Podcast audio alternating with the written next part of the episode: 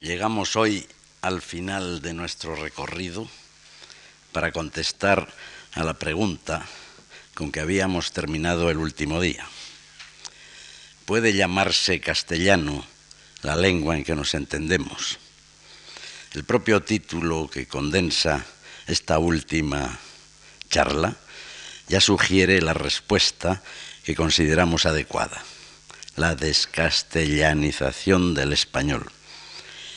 En ella están implícitos dos términos que dialécticamente se oponen o se complementan según se mire, castellano y español. Esto supone que no identificamos como sinónimos los dos marbetes, castellano y español. Creo que ha quedado claro previamente el sentido con que hemos empleado en días anteriores la denominación de castellano. Alude esta al instrumento lingüístico utilizado en una determinada demarcación geográfica. Históricamente ya hemos visto la diversidad referencial de esta etiqueta según la época en que la consideremos. Castellano fue primero el dialecto nacido en la zona meridional de Cantabria Después denotó la lengua del Gran Condado de Castilla. Más tarde, desplazado a Toledo desde Burgos, el centro de la monarquía y del poder, castellano designó en lo lingüístico la norma cortesana y culta irradiada desde la antigua capital visigótica. Y hasta el primer tercio del siglo XVI, este uso de la palabra fue el predominante. Aunque existen antecedentes, las circunstancias políticas de este siglo XVI favorecen el término de español para referirse a la lengua generalizada entre los súbditos de su Majestad Cesárea, una vez conseguida la unidad de los reinos peninsulares salvo Portugal. El mismo emperador, cuando en 1536 desafió al monarca de Francia, Francisco I, replicó al embajador francés, que decía no entender nuestra lengua, con expresión segura y altanera. Entiéndame si quiere, y no espere de mí otras palabras que de mi lengua española la cual es tan noble que merece ser sabida y entendida de toda la gente cristiana. Es decir, a los infieles, con los infieles no contaba. Descontada la intención diplomático-agresiva del Parlamento de Carlos V, en él se manifiesta la creencia en la unidad de la lengua de España, puesto que utiliza el término de lengua española y no castellana. Esta opinión, aunque siga utilizando el término castellano, era la que había sido sustentada por el clarividente y discreto erasmista Juan de Valdés. Decía en su diálogo de la lengua, la lengua castellana se habla no solamente por toda Castilla, pero en el reino de Aragón, en el de Murcia con toda el Andalucía, y en Galicia, Asturias y Navarra. Y esto aún hasta entre gente vulgar, porque entre la gente noble tanto bien se habla en todo el resto de España. Las palabras de Valdés que hemos leído resumen con claridad el proceso de castellanización que examinábamos el otro día en su doble aspecto de difusión geográfica sobre los hablantes de otros dialectos romances de la península y de adopción vertical o diastrática por la capa aristocrática y culta de la sociedad española, procediera de donde procediese.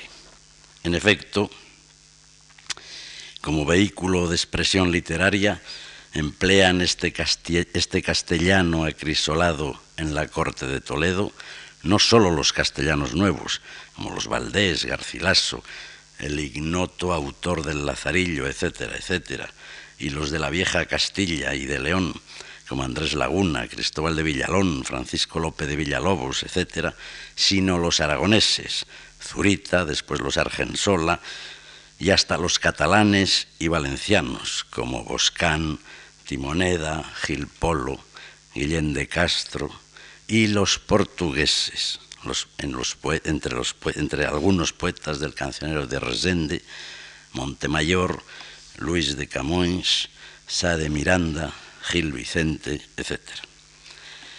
La uniformidad de esta lengua literaria, a que se ajustaban escritores de tan varia procedencia, no implicaba la desaparición de las variedades locales, a las que se refieren algunos autores. Recordemos algunos casos. El leonés Villalobos censuraba a los toledanos porque afeaban la lengua castellana con arabismos para él malsonantes. El conquense Juan de Valdés, riguroso seguidor del modelo cortesano de Toledo, dirige sus críticas contra el andaluz Nebrija. Decenios después, el ideal que propugna el sevillano Fernando de Herrera, por otra parte muy conservador, se opone a los secuaces de la norma castellano vieja que se abre paso en la corte y entre los cultos. Durante el siglo XVI es evidente la intención integradora de una lengua como instrumento general por encima de los particularismos regionales. Pero a la vez se insinúa una contienda no sangrienta de normas distintas uniformadoras. La que los castellanos norteños van imponiendo en la corte madrileña y la que la espléndida pléyade de andaluces más cercanos al antiguo patrón toledano mantienen impertérritos sin apreciar o despreciando en ocasiones lo que en el sur estaba empezando a cobrar auge en la lengua hablada.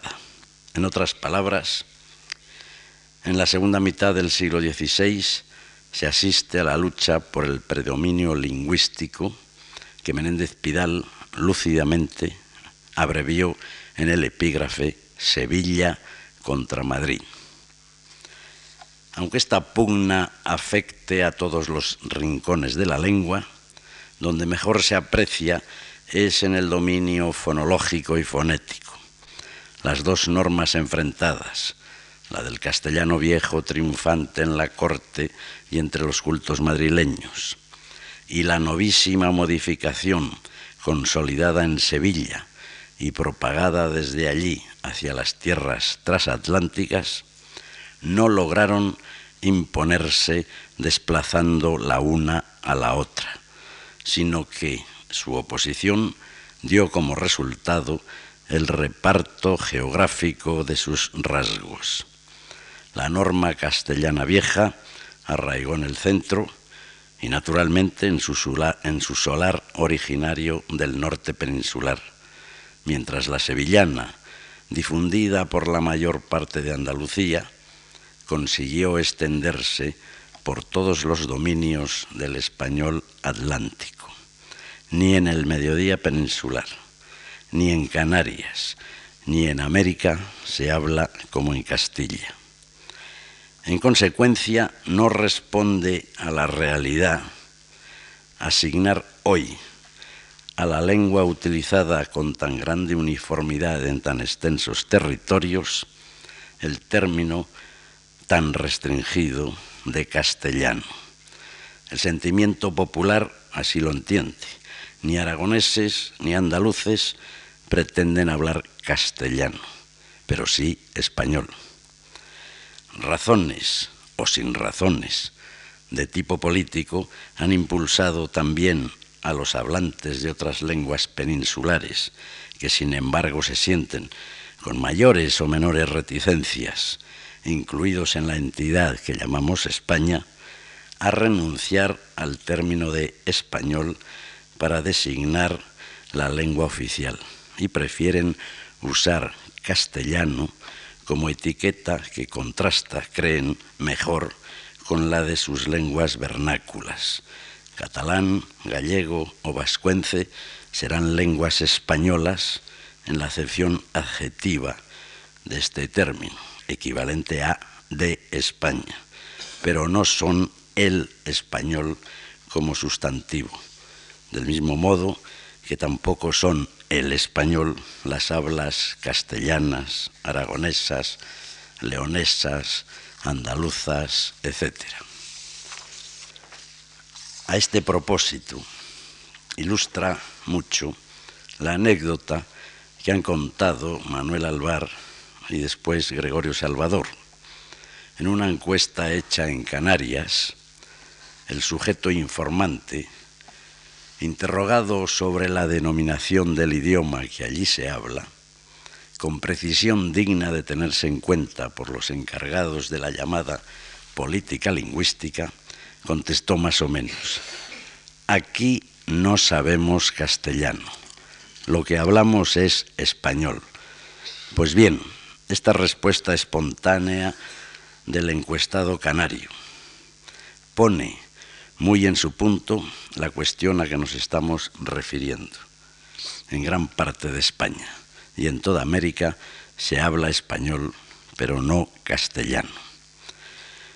De aquí se deduce que el castellano hoy es parcela del español, que dentro del español se insertan dos normas diferentes, aunque con rasgos comunes, la castellana y la no castellana, o si queremos recoger los términos del trabajo citado de don Ramón, la madrileña y la sevillana. Veamos en qué consistían y en qué consisten ahora las dos veredas paralelas en que se bifurcó el curso del castellano medieval cuando se generalizó en la península. Limitándonos a lo esencial y no olvidando el carácter unitario que preside a las dos variedades, consideraremos solo, según ya hemos apuntado, el sistema fonológico del español. La sencillez de su inventario vocálico le confiere gran cohesión y resistencia. Solo cinco fonemas que si bien ofrecen aquí o allá minúsculas divergencias fonéticas, no presentan ambigüedades ni peligros de confusión en todo el vasto dominio de la lengua. Las divergencias radican en el sistema consonántico, como ya hemos insinuado en días anteriores. La propagación de los rasgos de la Castilla Vieja sobre las zonas toledanas simplificó notablemente el sistema consonántico vigente en el castellano literario de la Edad Media. A lo largo del siglo XVI se generalizan los rasgos de esa norma norteña sobre los propios de la toledana. Ya los hemos mencionado, pero los recordaremos.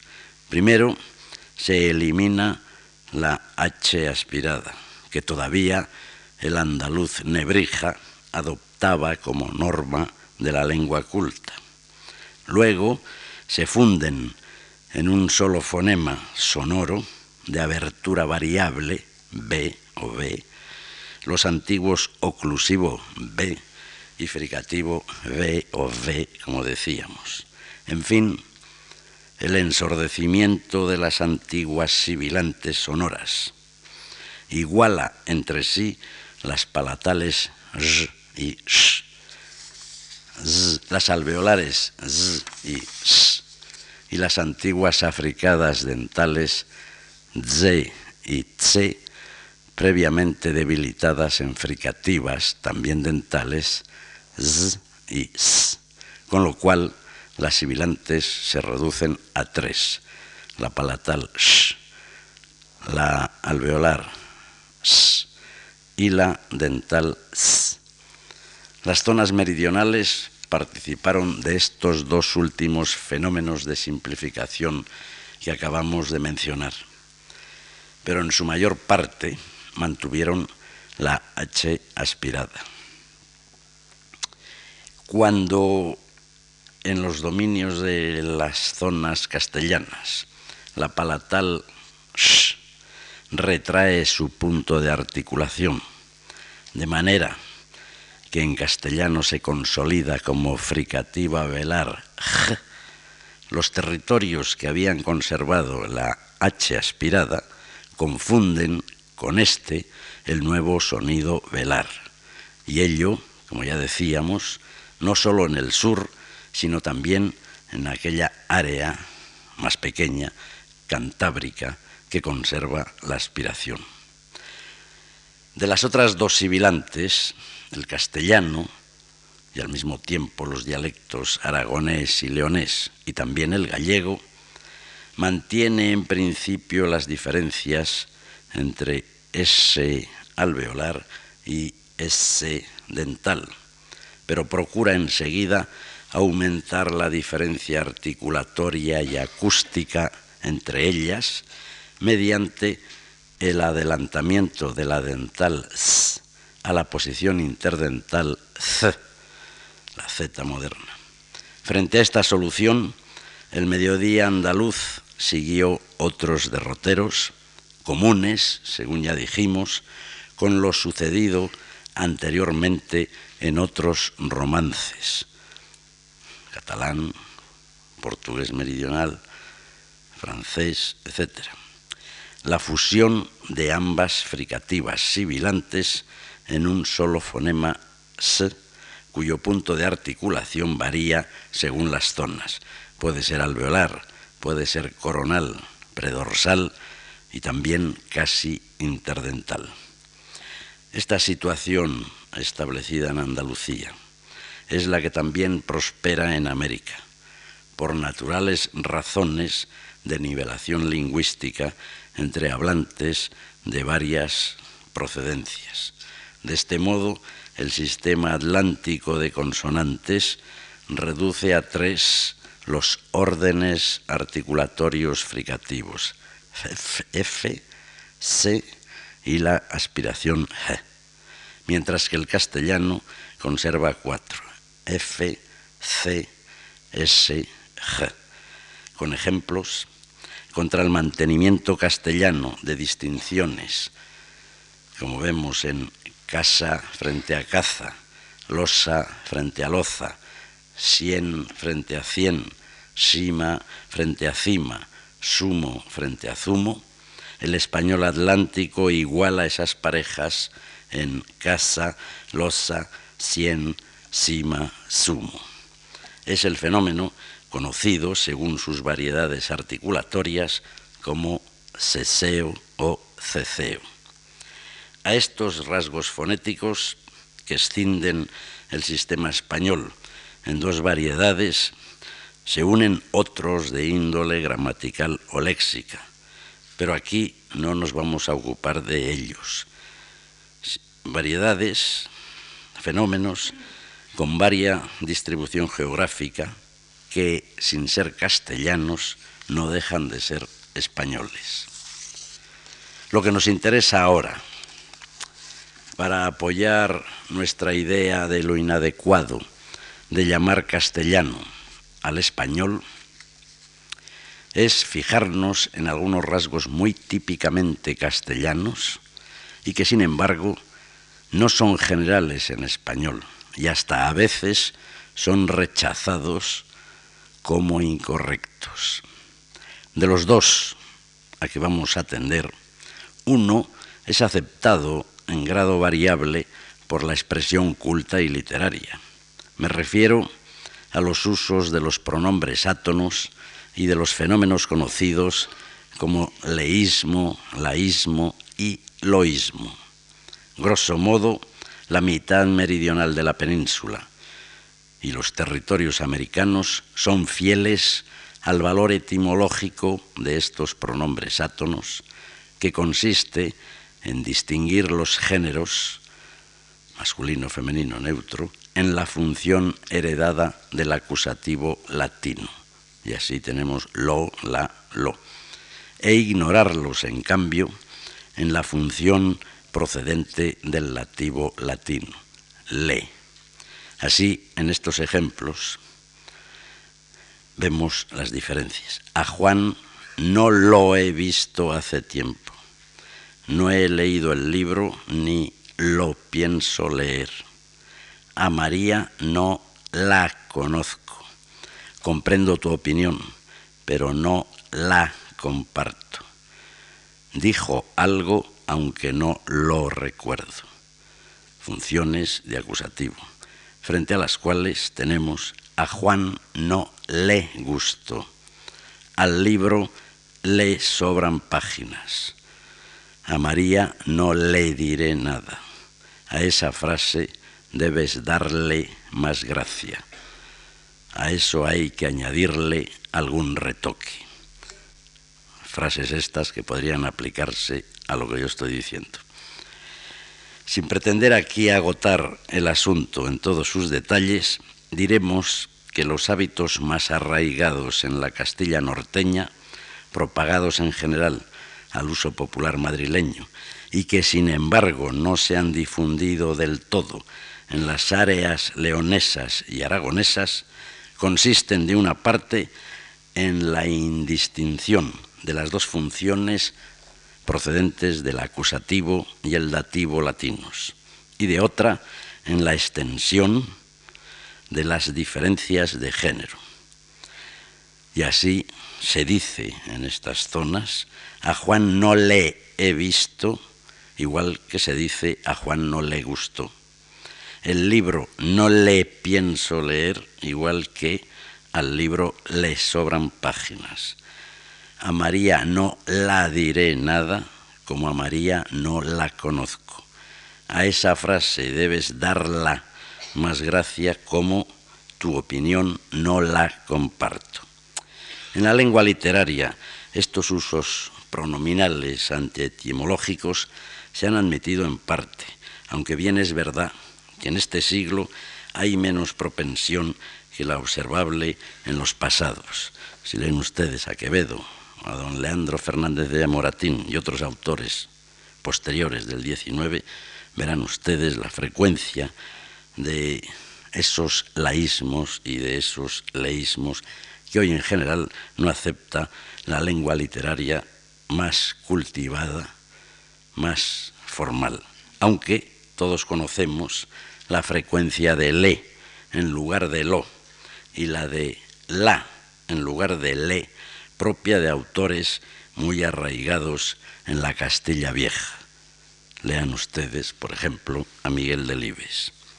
No es momento oportuno para puntualizar los grados diversos de aparición o la frecuencia de este fenómeno, ni tampoco averiguar qué relaciones puede tener su existencia en el castellano con un rasgo al que aludimos el otro día cuando nos referíamos a los sustantivos caracterizados para abreviar como neutros de materia, con ejemplos como el agua lo prefiero frío.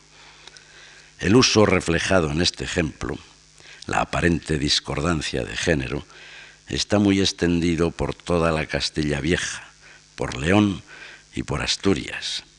Y si bien no es aceptado por la lengua cultivada, ha podido influir en esos usos del leísmo castellano. Si este fenómeno, el leísmo, en los casos cuya acción se limita a las referencias de persona y en menor cuantía el laísmo, han penetrado variadamente en la lengua literaria, aunque no sean generales, el otro fenómeno a que queremos aludir muy castellano, muy norteño y profundamente arraigado en la lengua coloquial, ha sido rechazado y tildado de vulgar por la norma cultivada. Me refiero al uso del llamado potencial o condicional, es decir, las formas verbales tipo cantaría, en lugar del subjuntivo cantara o cantase en ciertos contextos por ejemplo, dijo que vendría aunque llovería, en lugar de aunque lloviera o lloviese. me llamó para que Juan le escribiría, le escribiese o escribiera. Ojalá lo compraría, en lugar de ojalá lo comprara. Si pensaría eso, estaba equivocado, en lugar de si pensase o si pensara eso. Su difusión geográfica dibuja una especie de triángulo que podríamos trazar agrupando al norte Navarra, País Vasco y Santander, luego al centro La Rioja, Burgos, Palencia, Oriente de León y hacia el sur, llegando por lo menos a Valladolid, provincia donde es más perceptible ya la estimación del fenómeno como propio de los medios rurales o dentro de la ciudad de los ambientes incultos. Estos tres rasgos señalados, uno fonológico, el mantenimiento de S y C, y dos de índole gramatical, ya serían motivo suficiente para defender la opinión de que la modalidad castellana no puede arrogarse el derecho de ser hoy ejemplo único y modélico del español. No puede aspirar en estos momentos más que a ser considerada como una de las variedades de la lengua general, con todo el mérito que pueda atribuirse a que Castilla fuera el origen histórico del idioma. En estos tiempos, el hablante peninsular, y menos el castellano en su sentido estricto, no puede creerse el amo del idioma, como pensaba hace un siglo Leopoldo Alas. Ahora los peninsulares no somos sino una parte mínima del muy millonario conjunto de gentes que se expresan en español como el peso estadístico de la demografía se inclina claramente a la vertiente americana, debemos renunciar con toda humildad a ese orgullo que expresaba Clarín, basado en prejuicios hereditarios de abolengo.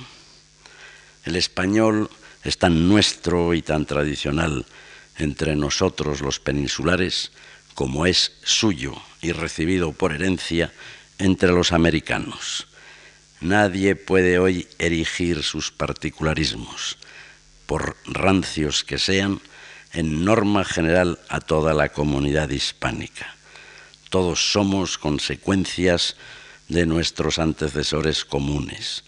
Lo que debemos procurar los unos y los otros es el equilibrio consistente en aceptar lo que es expresivo y útil entre los demás y saber prescindir de lo propio accesorio, aunque eso sí debemos todos evitar lo que por perezosa y fácil rutina, sea de esta orilla o de la otra de la mar océana, pueda perturbar y empobrecer el instrumento lingüístico que nos es común.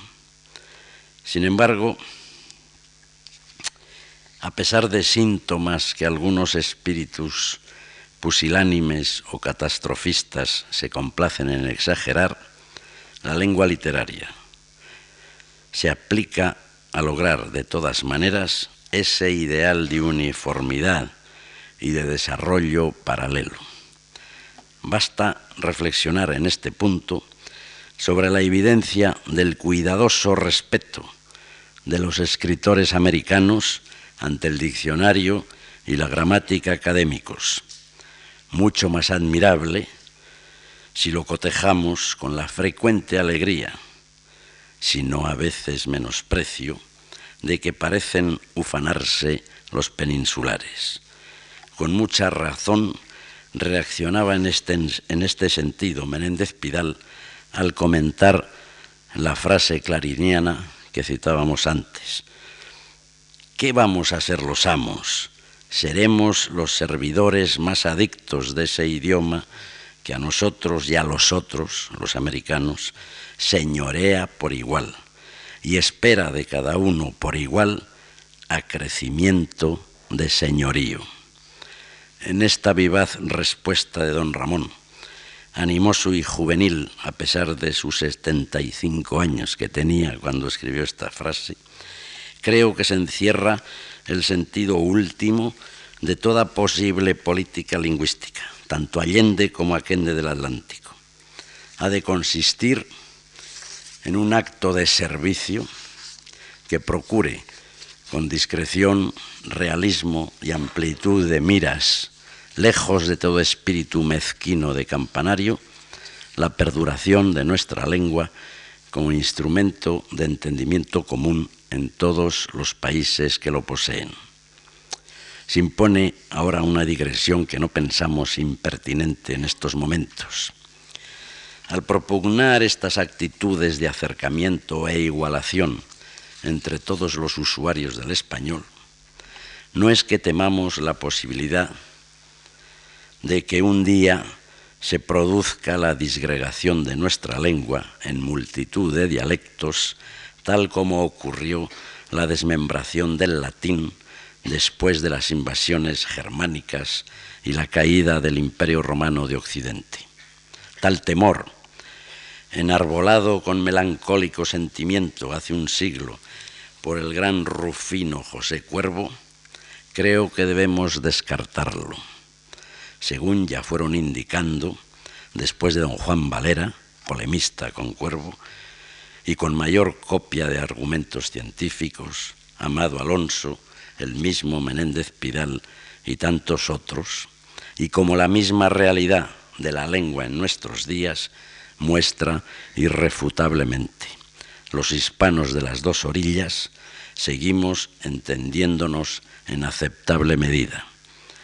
Las circunstancias de aislamiento y dificultades de comunicación, de decaimiento y penuria cultural que afectaron a las regiones románicas en los primeros siglos de la Edad Media, a raíz de la desaparición del vínculo con Roma, son completamente distintas a las que predominan en el mundo actual.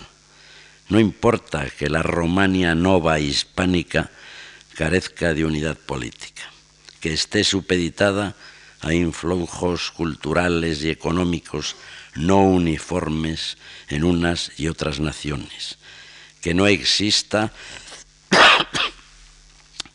un solo centro rector desde el cual se imponga la norma lingüística.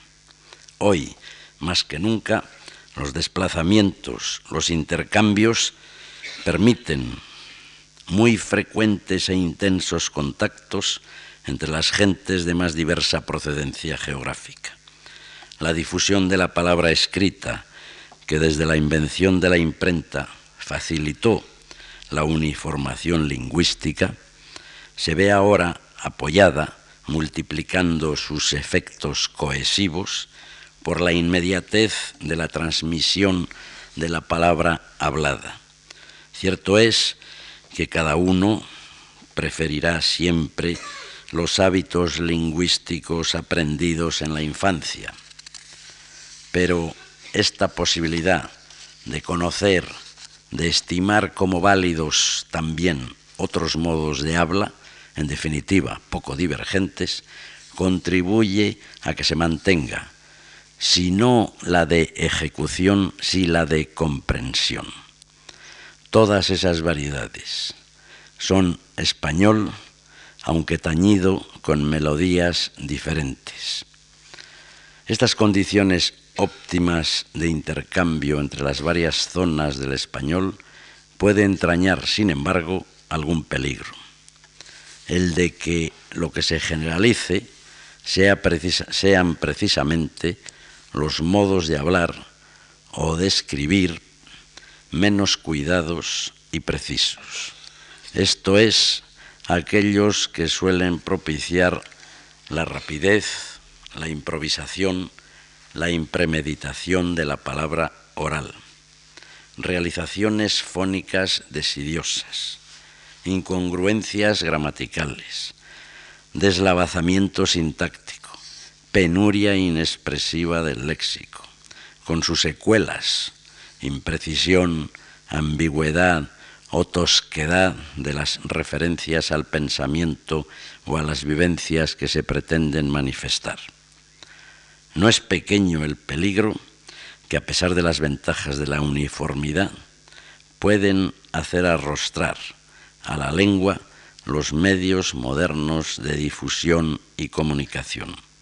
Lejos, pues, de preocuparnos por los oscuros horizontes apocalípticos que vislumbraba Cuervo, me parece más digno de atención este otro aspecto de fomento de la lengua que Menéndez Pidal llamaba acrecimiento de señorío.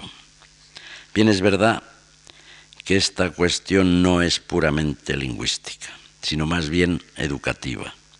La lengua, como sistema e inventario de las unidades que la constituyen, no puede empobrecerse. Son los hablantes los que, amenguando sus necesidades espirituales, mermando la amplitud y la profundidad de sus intereses, dejan de usar aquellas herramientas de la lengua destinadas a manifestar experiencias, hechos, vivencias que no les importan. El llamado empobrecimiento de la lengua es pura consecuencia de la reducción del campo mental de sus usuarios. Y remediar esto no es problema lingüístico, sino educativo, aunque el procedimiento para ello tenga que utilizar por fuerza la lengua. De todas maneras, debemos ser, como decía Menéndez Pidal, servidores adictos de nuestro idioma y procurar con acucia y sin desmayo su acrecimiento de señorío.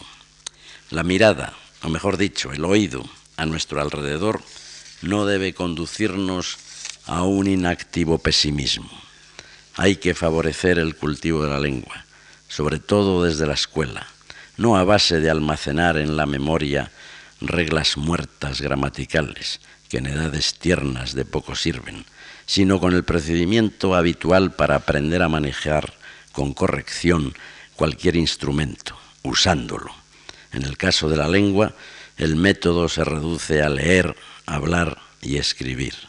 Y es eso lo que debe enseñarse en la escuela, lengua y no gramática. La reflexión gramatical o saber consciente de la lengua vendrá más tarde, con la madurez mental. Volvamos ahora a nuestra conclusión de antes, que castellano solo puede aplicarse con propiedad al español que hoy se habla en Castilla, del mismo modo que andaluz se refiere al español practicado en Andalucía o peruano al que usan en el Perú. El término español cobija todas esas variedades y otras muchas más en la amplia extensión desde el Pacífico al Mediterráneo. El español es el modelo por el que todas aspiran a regirse, es el vínculo común que ha quedado plasmado en las producciones literarias, y al que han contribuido gentes originarias de todas las regiones, cada uno aportando su nota peculiar y localista. Nos hemos referido ya antes a la adopción de esta lengua general por escritores de varia procedencia durante el siglo XVI. Esta labor ha sido proseguida hasta la época actual. No nos importan los motivos por los cuales han escrito en español y no en sus lenguas originarias, escritores como los gallegos Rosalía de Castro, Valle Inclán, Cela o Torrente Ballester, o catalanes como Eugenio Dors, o vascos como Unamuno, Baroja o Blas de Otero. Lo interesante es observar que manejando la misma lengua, el español, autores como esos la han enriquecido aportando matices, y rasgos particulares que transparentan sus idiomas vernáculos. Podemos llamar sin más castellano la lengua que utilizan estos escritores. Se puede estimar también como castellano estricto lo que han escrito Rubén Darío, César Vallejo, Neruda, Borges, García Márquez, Paz, Rulfo, etcétera, etcétera? No, pero todo es español. Esta labor representa una fuerte aportación a la lengua literaria común, en el léxico, en la sintaxis y en lo semántico. Si son aceptadas y se generalizan estas modificaciones, pues no rompen en esencia la uniformidad ni chocan con las posibilidades permitidas por el sistema, el español de base evidentemente castellana se va descastellanizando. En otras palabras, amplía sus recursos, encaminándose a esa última expansión con que soñaba Unamuno, ese sobre español como lengua en que unitariamente se fundiesen las esencias varias de lo hispánico en todas las regiones españolas y americanas. Puede esto ser solo un sueño de lo que alguno llamaría imperialismo lingüístico, pero es un sueño posible, porque el sistema español puede asimilar sin perturbaciones en la comunicación esas normas parcialmente diferentes, ya sean fonéticas, morfológicas, sintácticas o léxicas a que ya hemos aludido. A pesar de esta diversidad en cada área del dominio español, los hablantes de unas y otras pueden adaptarse con ligeros reajustes hasta lograr la comprensión. En lo fonológico, como vimos, no plantea ninguna complicación el contacto entre los hablantes habituados al sistema consonántico centronorteño peninsular, con sus fonemas S y C, y los hablantes atlánticos con su único fonema S. Tampoco surgen graves dificultades en el terreno de la gramática, como en el caso citado de los pronombres átonos, o en los usos discrepantes de las formas verbales, dijo, he dicho, las equivalencias funcionales se establecen inmediatamente. El dominio que acaso presente mayores divergencias lo constituye el léxico, donde los riesgos de incomprensión resultarán en principio más frecuentes. Pues en efecto, hay palabras que no se difunden fuera de sus áreas originarias, porque designan objetos, actividades, costumbres, vivencias exclusivas de ellas. Solo el conocimiento directo de tales áreas permitirá absorber y comprender el léxico especial suyo. En otros casos, unos mismos contenidos, sean materiales o espirituales, se asocian con significantes diferentes en cada comarca. También algunos significantes alteran su relación con el contenido primitivo asociado a ellos y hacen referencia a realidades o hechos distintos según las regiones. Cuando esto ocurre, claro es que puede establecerse cierta incomprensión momentánea entre hablantes de procedencia diversa. Pero como el contexto en general orienta hacia el sentido adecuado, el entendimiento mutuo se perturba solo pasajeramente. En este dominio del léxico se aprecia con mayor vigor la capacidad de absorción de los elementos ajenos que posee el español. A lo largo de los últimos siglos, esta asimilación de unidades extrañas ha conducido a lo que con término algo enrevesado hemos venido llamando descastellanización. Cualquiera que sin ser lexicólogo o lexicógrafo se moleste en cotejar las sucesivas ediciones del diccionario académico, notará enseguida cuántas palabras de origen no castellano han ido penetrando en sus columnas. No me refiero a los cultismos que con ritmo acelerado se van agregando por la presión inevitable del vocabulario de las ciencias físicas y naturales y de las técnicas, sino a las voces típicas de esta o aquella región peninsular o americana que los escritores incorporan a su lengua y contribuyen a difundir más o menos. Aragonesismos, leonesismos, andalucismos, americanismos que proliferan en las páginas del diccionario. La impresión resultante de este cotejo propuesto mostraría que el vocabulario del español ya no es fundamentalmente castellano, sino un híbrido de variadas procedencias.